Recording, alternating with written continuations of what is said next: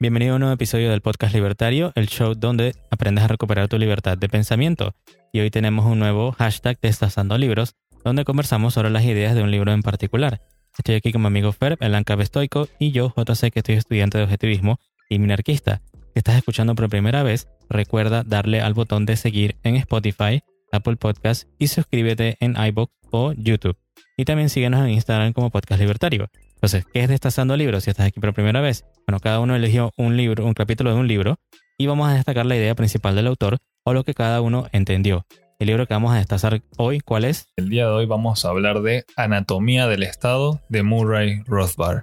Y bueno, para que tengan una idea, como siempre, de quién es el autor del que estamos leyendo hoy, Murray Rothbard fue un economista estadounidense de la escuela austriaca, historiador económico y teórico político, y algo muy importante para mí específicamente como soy anarcocapitalista, Rothbard fue el fundador y principal teórico del anarcocapitalismo.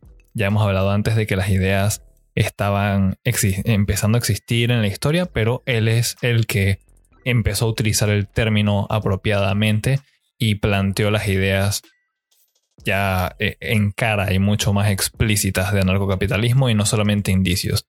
Y aparte de eso, bueno, una figura muy importante en el movimiento libertario no solamente estadounidense, sino del mundo durante todo el siglo XX. Perfecto, bueno, entonces creo que empezarías tú con el primer capítulo, ¿no? Sí, correcto. Mi capítulo es el número uno y lo elegí porque es algo bien sencillo, pero es muy importante y yo creo que muchas personas tal vez les despierte la curiosidad y les anime a leer este libro, que por cierto, eh, también es un libro muy corto, fácil de leer, muy buena lectura, muy recomendado.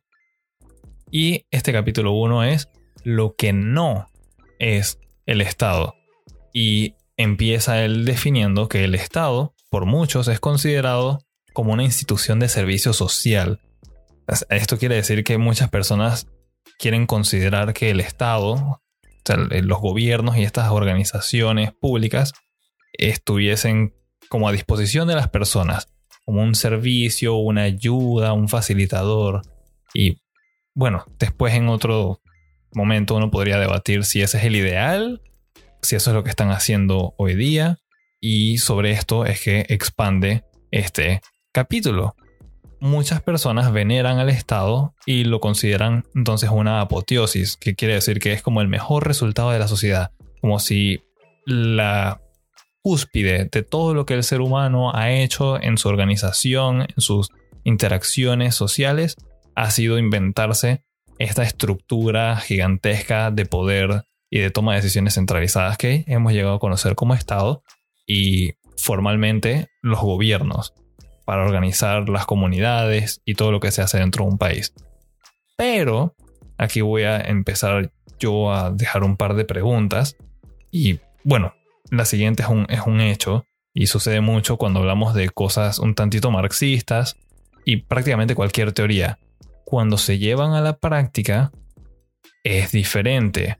Uno en su mente puede pensar que, una, que algo va a funcionar y digo, esto nos pasa a todos los seres humanos eh, tarde o temprano o casi siempre. Pensamos, esta idea suena excelente, esto va a ser un éxito.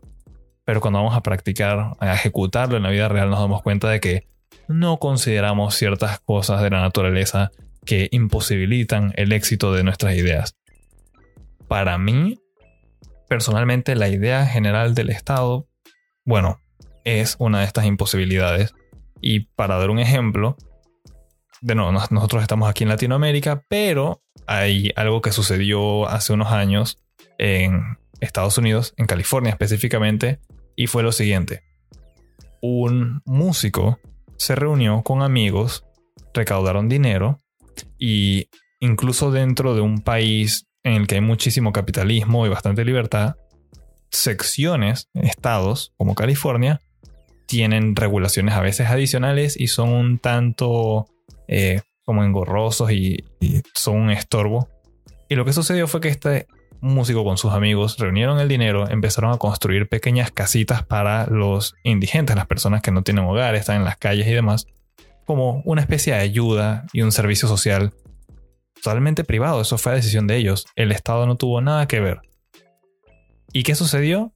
una vez que empezaron a regalar estas casitas para que estas personas tuvieran algo donde dormir, donde dejar sus pertenencias para que durante el día cuando iban a tratar de buscar trabajo o algo no les robaran y todo esto, el Estado local, el gobierno local, les dijo que ellos no podían hacer eso y mandaron a destruir todas las casitas. Y eran un poco más de 40 si, si recuerdo bien. Entonces, lo que hizo el Estado ahí estaba bien, fue bueno con las personas o impidió que las personas fueran buenas las unas con otras. Yo dejo la pregunta ahí y esto es un caso puntual, pero dentro de cada país yo sé que podemos ver esto, cómo se replica cada vez que uno quiere simplemente donar dinero y te dicen que no se puede, no es tan fácil.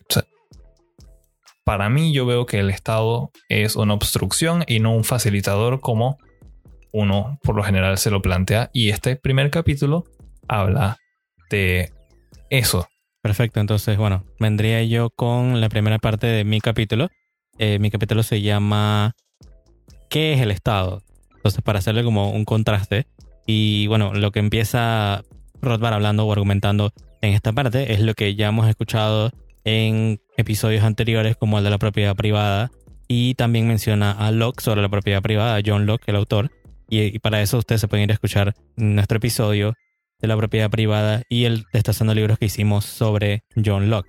Entonces, solamente para empezar con el capítulo, el Rothbard dice, y voy a leer una pequeña parte, el hombre viene al mundo desnudo y con la necesidad de usar su mente para aprender cómo tomar los recursos que le ha dado la naturaleza y transformarlos, por ejemplo, mediante la inversión de capital, que al final es ahorrar, en formas y maneras y lugares en los cuales dichos recursos puedan ser usados para la satisfacción de sus necesidades y el avance de su nivel de vida. ¿Qué quiere decir eso? Que, básicamente le está diciendo que solamente existen dos formas para sobrevivir. Uno, usando la mente, es decir, la razón, para producir algo para intercambiar, y la otra usando la fuerza, que es para quitarle lo producido al que produjo, al que produjo primero. ¿No? Entonces, eh, es bastante, digamos que va muy acorde, por ejemplo, conmigo, con las ideas del objetivismo, porque estamos hablando de lo mismo, la parte filosófica. Siempre hemos, hemos visto en todos los episodios que hemos tratado que no solamente es el aspecto económico, porque lo económico lo tenemos, tenemos la realidad, tenemos los datos que reflejan la realidad, pero conversando incluso con, con algunos de nuestros seguidores, nosotros lo que estamos tratando de hacer es enseñar la base filosófica, es decir, las ideas. Y cuando vemos las ideas de dónde nace, digamos, la naturaleza del ser humano de intercambiar, de producir, y cómo llegamos a esta prosperidad. O sea, nos damos cuenta que, la eh, por ejemplo, la pobreza es el estado natural del ser humano. Y lo que tenemos que estudiar es esta base de cómo se llega a esta riqueza, ¿no? Entonces, luego continúa Rothbard argumentando, bueno, menciona que el gran sociólogo alemán Franz Oppenheimer señala que hay dos formas mutuamente excluyentes de obtener riqueza. En primer lugar, el método anterior de la producción e intercambio, del que acabo de hablar, al cual él llama medios económicos. La otra forma es más simple, o en el sentido de que no requiere productividad, es el método de la captura de los bienes o servicios de otros por medio de la fuerza y la violencia. Este es el método de la confiscación unilateral del robo de la propiedad de otros. Este es el método que este autor Oppenheimer, que está citando Rothbard, denominó medios políticos hacia la riqueza.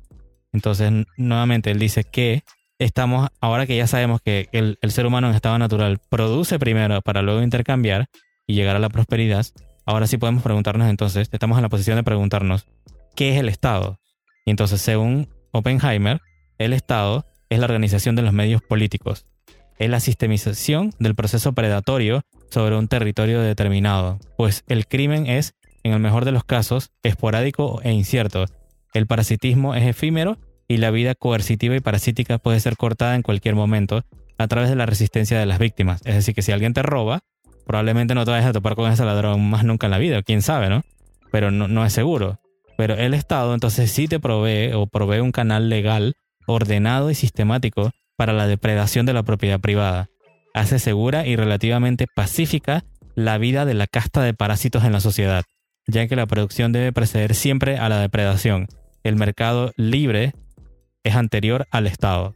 Uf, esto me ha encantado, porque como dije al principio, te está básicamente, o sea, eh, hace honor al nombre que, decidió colocarle el, el- el autor, la anatomía del Estado. O sea que ya nos dejamos de falacias, nos dejamos de, de cortinas de humo y espejos y vemos realmente la base de cómo funciona el Estado. Vemos, somos capaces de ver los mecanismos, vemos los engranajes, cómo funcionan y al final del día, por más duro que suene, es, un robo sistematizado.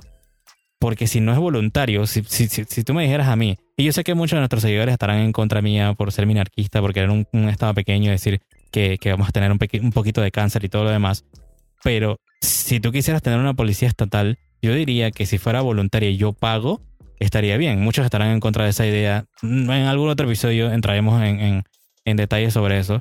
Pero si es voluntario, yo no le veo nada de malo. Pero si me tienes que quitar a mí mediante la fuerza para después decirme es por tu propia seguridad, es por tu propio bien, eso no me parece que sea una idea razonable. Y entonces Rothbard en este, en este capítulo está hablando primero de cómo es la naturaleza del ser humano y luego de cómo hay es- humanos productivos y otros que son parásitos y quieren vivir del primero que es productivo. Y te dice que el resultado final es esta organización llamada Estado que vive como un parásito, chupando recursos del que produce. O sea, yo creo que esta idea hay que repetirla todos los días en nuestros países de Latinoamérica porque, no sé, tenemos algo con el Estado y la pobreza que, que- que creemos que el Estado es el que va a resolver la pobreza y ya tiene cientos de años y todavía no la soluciona. Entonces hay algo, hay una desconexión ahí, ¿no? La- el, el debate de anarcocapitalismo versus minarquismo, eh, eso puede venir mucho más en el futuro, pero quiero extraer muy principal, muy importante de este libro es que como pueden ver, el primer capítulo me agradó más a mí como anarcocapitalista, lo que no es el Estado, vamos a desmentirlo. Después tenemos el segundo capítulo que dice lo que sí es el Estado, te da las dos perspectivas, te da argumentos a favor y en contra de cada concepto, cada idea, para que el lector, el que está consumiendo estas ideas, se ponga a reflexionar. Y para entonces yo extender esto, en lugar de imponer mis opiniones, porque, de nuevo, tal vez, tal, tal, tal vez yo estoy mal, tal vez, tal vez JC tiene la razón y minarquismo sería ideal. Pero hay algo en lo que todos podemos estar de acuerdo si simplemente nos ponemos a pensar. Y estoy seguro que ninguno, ni siquiera, más allá de ustedes que nos están escuchando, personas que no estén escuchando este episodio, si ustedes desean, vayan y háganle las preguntas a sus familiares o, o amigos y díganles, levántame la mano si tú estás de acuerdo en que el Estado, nuestro Estado, nuestro gobierno actualmente está haciendo todo bien. Es exactamente lo que debería estar haciendo. Y la gente está satisfecha con la tarea de los gobernantes. Lo cual me lleva a mi siguiente punto y es que hay una falacia muy común que menciona Rothbard. Es prácticamente una ofensa a casi todo principio de la razón y el sentido común. Y es lo siguiente, cuando uno menciona nosotros somos el gobierno o el Estado somos todos. Ahí está la parte esa colectivista, un poquito de ideas fascistas ahí metidas de la unión hace la fuerza y todos participamos. Les dejo entonces estas siguientes preguntas. ¿Escriben ustedes leyes? ¿Las ejecutan? ¿Sus opiniones son consideradas en la toma de decisiones? Incluso si hablamos solamente de tu gobierno local, dentro de tu comunidad, dentro de tu pequeña barriada, ¿te toman en cuenta? ¿O estás a la deriva y te tienes que aguantar lo que alguien que está, entre comillas, al mando diga y le plazca y tú simplemente tienes que ser una oveja y obedecer? Más allá, más adelante podremos hablar de qué sistema es más ideal, pero este libro es muy bueno y a mí me agradó bastante porque lo deja a uno reflexionando. ¿En verdad estamos en un sistema que funcione? ¿Estamos todos felices? ¿Qué es lo que debería hacer el Estado? Siquiera debería existir. Y de verdad que a uno lo deja pensando. Yo para, digamos que cerrar con la idea de mi capítulo, eh, con una parte que habla Rothbard, es que el Estado nunca ha sido creado mediante un contrato social. Y lo pone entre comillas, me encanta. Siempre ha sido nacido de la conquista y la explotación. El paradigma clásico era el de una tribu conquistadora haciendo una pausa en sus métodos ancest- ancestrales de saqueo y asesinato de una tribu conquistada, para darse cuenta que el tiempo de vida de la depredación sería más largo y seguro y la situación más placentera si a la tribu conquistada se le permitiese vivir y producir, con los, con los conquistadores asentándose entre ellos como gobernantes, exigiendo un tributo anual estable. Es decir, que básicamente estos matones de una tribu agarraban a una tribu que conquistaban o de repente más indefensa y los veían cual ganado, cual vacas, o sea, para, para sacarle el, producto que, producía primero y ellos entonces a sí mismos hacer leyes o volverse algo legítimo, o sea, matones legítimos que deciden que eran por tu propio bien o por tu propia seguridad. Y es lo que vemos lastimosamente en todos nuestros países de, Latinoamérica. no, no se puede criticar al Estado, las noticias no critican al Estado, nadie puede criticar al Estado en lo absoluto. ¿Qué opinas de eso, Fer? Eso me lleva a dejarles tal vez otra pequeña tareita y es algo muy interesante. En este momento ya no tenemos que limitarnos a ver simplemente las ideas y imaginarnos las cosas. Cada persona dentro de su país puede ver visualmente, físicamente, cuál es la apariencia de, como se llama el libro, la anatomía del Estado, cuáles son sus conexiones, cuáles son sus integumentos, sus órganos. Imagínense un mapa o busquen un mapa de su país o de su área donde viven respectivamente. Y fíjense, está en la capital siempre las oficinas centrales, las oficinas más grandes de los ministerios. Y después en cerca de cada vivienda o de cada distrito y corregimiento, provincias, estados, como sea que subdividan sus países, hay pequeños satélites, extensiones del gobierno central. Y todo está interconectado y él todo lo ve, todo lo sabe, manda tropas, o bueno, manda policías o manda gente a revisar qué está sucediendo, mueven información, mueven dinero, mueven recursos. tiene una forma física también. Así de fuerte su extensión y su presencia. Perfecto, entonces ¿Quieres dar algún otro punto, una reflexión final del libro? Como una reflexión final del libro, no tienen que agarrar nada directamente de lo que las personas le dicen, ni siquiera directamente de lo que nosotros les estamos diciendo. Esa es la idea de estos destazando libros, es darles a ustedes las ideas que a nosotros nos llamaron la atención y con eso esperamos a que ustedes también les anime a leer. Y bueno, con este libro vayan a leerlo. Es muy corto, fácil de leer, muy eh, enriquecedor y ofrece puntos eh, contrastantes para que uno pueda decidir qué es lo que opino es mejor.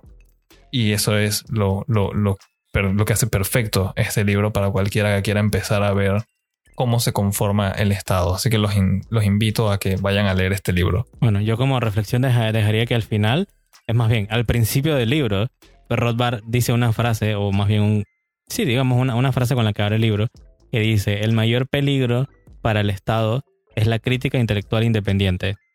Y eso se me quedó totalmente.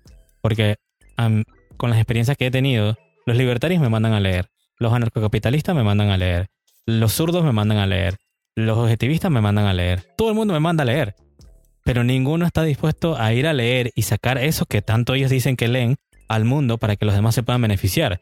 Así que por eso fue que yo dije, bueno, eso es mi tarea ahora. Y por eso contigo, Fer, fue que decidimos que, bueno, vamos a agarrar estos libros, que no sabemos si realmente todo el mundo está interesado en leerlos, pero para que exista en ese vacío que nadie está haciendo, que nadie está sacando esas ideas, nosotros estamos tratando de llenar ese vacío dejándoles esto. Si pueden buscar en YouTube, pueden buscar en cualquier lado, anatomía del Estado, no van a encontrar casi nada. Y es un ejercicio que nosotros hacemos antes de, de grabar cada destazando libros en el que nos damos cuenta de que no hay nada. Así que mm, esperamos que por lo menos, o yo espero, por lo menos sé tu que esto les anime no solamente a leer, sino a de que otras personas también se animen a decir, bueno, no me pareció lo que dijo Fer, no me pareció lo que dijo JC. Yo voy a hacer mi propio episodio de anatomía del Estado o voy a hablar de, de los libros que sí me interesan o que sí valen, porque eso es lo que necesitamos, que otros se animen, que otros se interesen en estas ideas y las saquen para que haya un intercambio de ideas y que todas, las personas comunes, como yo digo, que no están prestando atención, también presten atención porque están hablando tanto de este libro, porque están hablando de estas ideas. Pero si no hacemos el trabajo nosotros, nadie nos va a venir a salvar, no hay nadie, no hay nadie que nos venga a venir a salvar, solo nosotros lo podemos hacer, ¿no? Entonces, con esta última reflexión, eh, los dejamos y gracias por escuchar el Destazando Libros. Y espero que se animen, como siempre digo, al final de leer el libro por completo, ¿no? Si es tu primera vez aquí, dale al botón de seguir en Spotify, Apple Podcast o YouTube y síguenos en Instagram como Podcast Libertario. Además visita nuestra página podcastlibertario.com para enviar tus preguntas o contactar con nosotros. En el próximo episodio tendremos una nueva cápsula libertaria donde vamos a hablar de cómo cometer un verdadero acto de libertad. Suena muy genial. Entonces, por último, comparte este episodio con tus amigos y familiares y recuerda, tenemos una cultura por salvar. También recuerden que desarrollar sus propias ideas y conclusiones es gratis, pero las cosas que provienen del Estado nunca lo son. Nos escuchamos en la próxima.